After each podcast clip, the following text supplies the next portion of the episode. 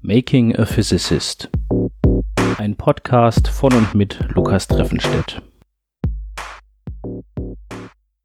Hallo und herzlich willkommen zu Folge 22 von Making a Physicist.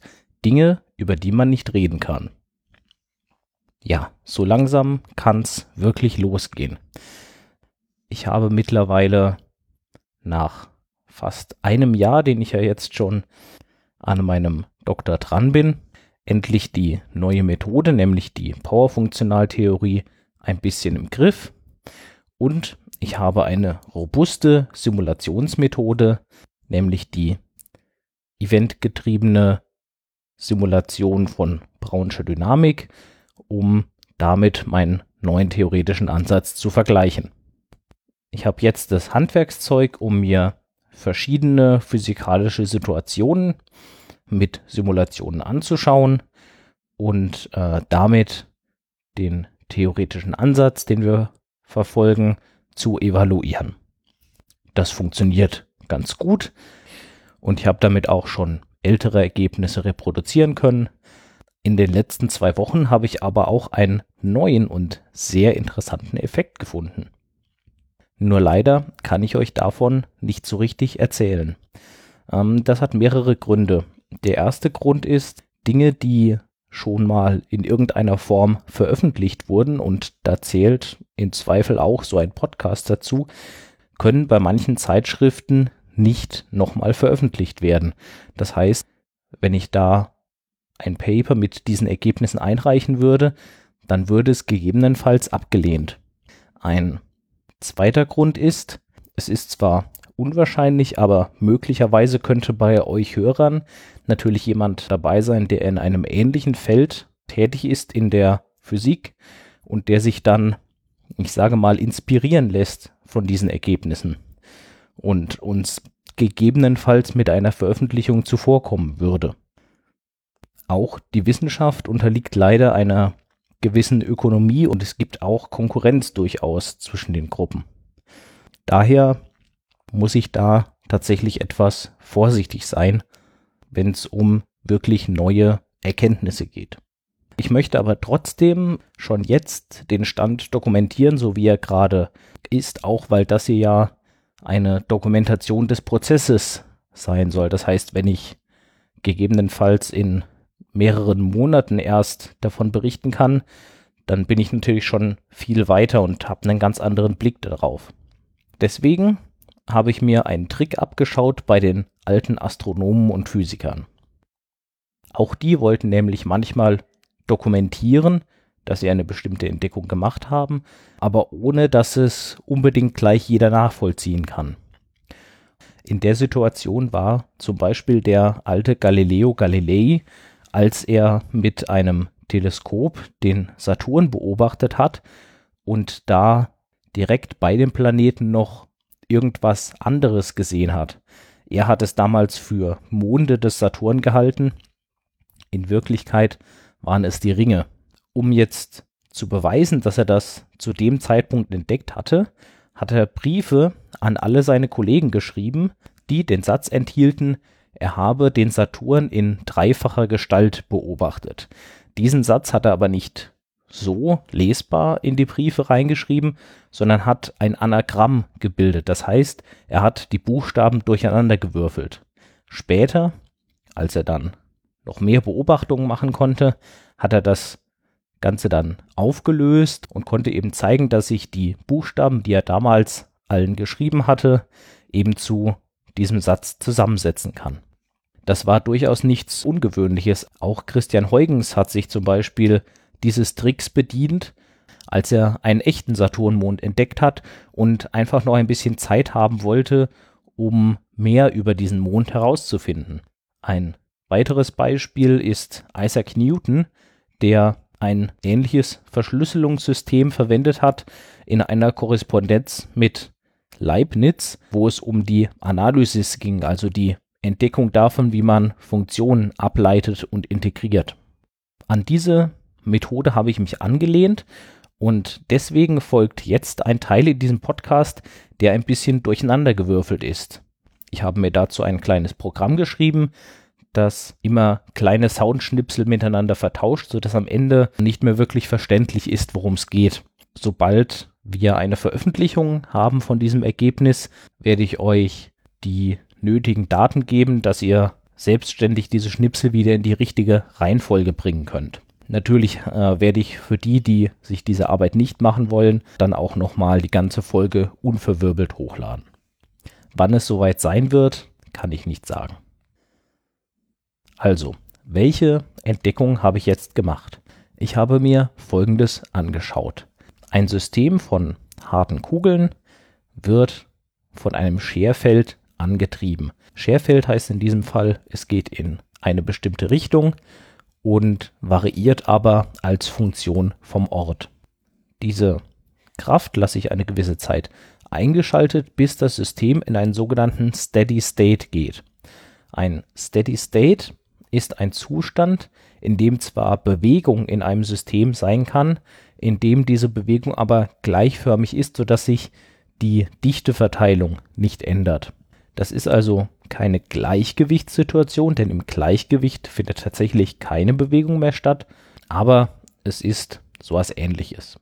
Wenn das System diesen Steady State erreicht hat, schalte ich jetzt dieses Scherfeld aus und schaue mir dann an, wie das System jetzt von diesem Steady State in einen echten Gleichgewichtszustand geht.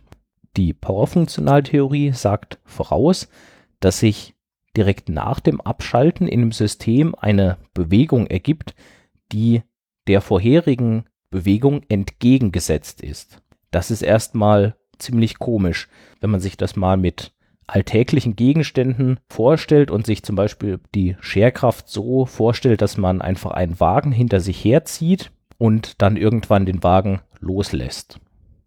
Dann wird sich der Wagen natürlich so verhalten, dass er noch ein kleines Stückchen weiterrollt und dann irgendwann zum Stehen kommt. In unserem Fall, um jetzt im Bild zu bleiben, würde der Wagen aber nicht langsam ausrollen, sondern er würde sich ein kurzes Stück in die entgegengesetzte Richtung bewegen und dann langsam zum Stehen kommen. Das ist ziemlich seltsam. Das widerspricht so ein bisschen unserer alltäglichen Erfahrung. Das hängt aber damit zusammen, dass es in der Brownschen Dynamik keine Trägheit gibt. Die Trägheit ist ja das Bestreben jedes Körpers, seine Bewegung beizubehalten. Das heißt, wenn ich eben einen Wagen anschubse, dann möchte er eigentlich in dieser Bewegung verharren und nur durch Reibung wird er eben langsam abgebremst. In der Brownschen Dynamik gibt es auch Reibung und die ist in dem Fall so stark, dass ohne externen Antrieb eigentlich gar keine Bewegung stattfindet. Das heißt, wenn ich etwas anschubse und dann loslasse, dann hört es auf, sich zu bewegen in dem Moment, wo ich es losgelassen habe und die Kraft also weg ist. Deswegen ist es schon mal ein bisschen weniger verwunderlich, dass es kein solches Ausrollen gibt, wie man das von einem Alltagsgegenstand erwarten würde. Wie kommt aber jetzt dieser Rückstrom zustande? Nun, wir haben ja in der Powerfunktionaltheorie Reibungskräfte, die aus Teilcheninteraktionen herauskommen und die von der Vergangenheit des Systems abhängen. Jetzt ist es so, dass unter einem externen Antrieb sich das System ein bisschen dagegen wehrt. Es will sich eigentlich nicht bewegen lassen und deswegen gibt es eine interne Kraft, die der externen entgegenwirkt. Wenn wir jetzt den externen Antrieb abschalten, dann fällt auch die Kraft weg, gegen die sich das System so sträubt. Durch das Gedächtnis des Systems ist aber die rücktreibende Kraft immer noch eine gewisse Weile da und genau dadurch werden eben die Teilchen für eine gewisse Zeit in die entgegengesetzte Richtung beschleunigt. Das könnt ihr euch vielleicht so vorstellen, wenn ihr Tauziehen spielt und das gegnerische Team zieht euch die ganze Zeit nach vorne und ihr kommt widerwillig mit und plötzlich lassen die aber los, dann ist eure Gegenkraft natürlich immer noch da und ihr fallt nach hinten um. So ungefähr kann man sich das auch vorstellen. Nun, das ist jetzt eine Voraussage, die aus der Powerfunktionaltheorie kommt. Ich fand es erstmal sehr interessant, dass das passiert, aber habe mir gedacht, naja, in den Simulationen wird das bestimmt nicht so sein, weil wo soll da diese entgegengesetzte Kraft herkommen? In den Brownschen Dynamiksimulationen gibt es ja dieses Gedächtnis in der Form gar nicht. Ich habe also einfach mal ein paar Simulationen laufen lassen, Aber ich habe tatsächlich diesen Rückstrom auch finden können.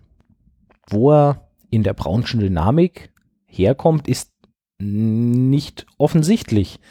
Es muss irgendwie mit Teilchenkorrelationen zusammenhängen. Das heißt, die Teilchen sind ja statistisch irgendwie verteilt. Da gibt es Zufallsfluktuationen, aber die Teilchen interagieren natürlich miteinander. Das heißt, sie sind nicht vollkommen unabhängig in ihrer Bewegung. Und genau diese Korrelationen müssen offensichtlich dazu führen, dass es diesen Rückstrom gibt. Das bestätigt im Grunde die Aussage, dass in jedem System durch Eliminierung von Variablen Gedächtnis entsteht. Das hatte ich in einer früheren Folge schon mal kurz angerissen. In der Brownschen Dynamiksimulation habe ich ja die Positionen und Geschwindigkeiten von jedem Teilchen.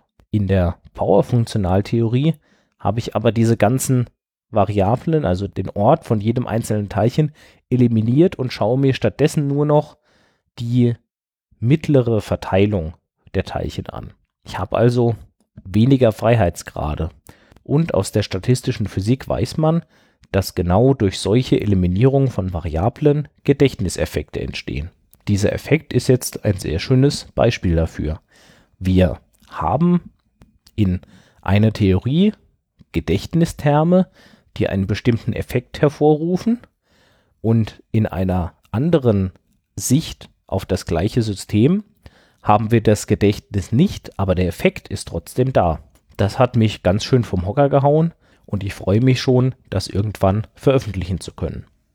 In den folgenden Wochen werde ich mich aber erstmal wieder einem anderen Bereich zuwenden. Ich werde mir den Steady State etwas genauer betrachten, also wie sich die Teilchen verhalten unter einer konstanten externen Kraft und werde da mal evaluieren, wie die Gedächtnisterme denn so genau aussehen müssen. Da gibt es ein paar freie Parameter und an denen kann man drehen. Und im Steady State bekommen wir ein bisschen besser, ein bisschen einfacher gute Daten, um zwischen der Brownschen Dynamik und der Powerfunktionaltheorie vergleichen zu können. Es gibt also weiterhin viel zu tun.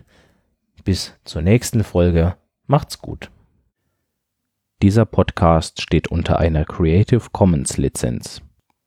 Das Intro basiert auf dem Stück Robot Physics von Socialbot. Das Stück ist erschienen auf dem Album Family Jewels und steht ebenfalls unter einer Creative Commons Lizenz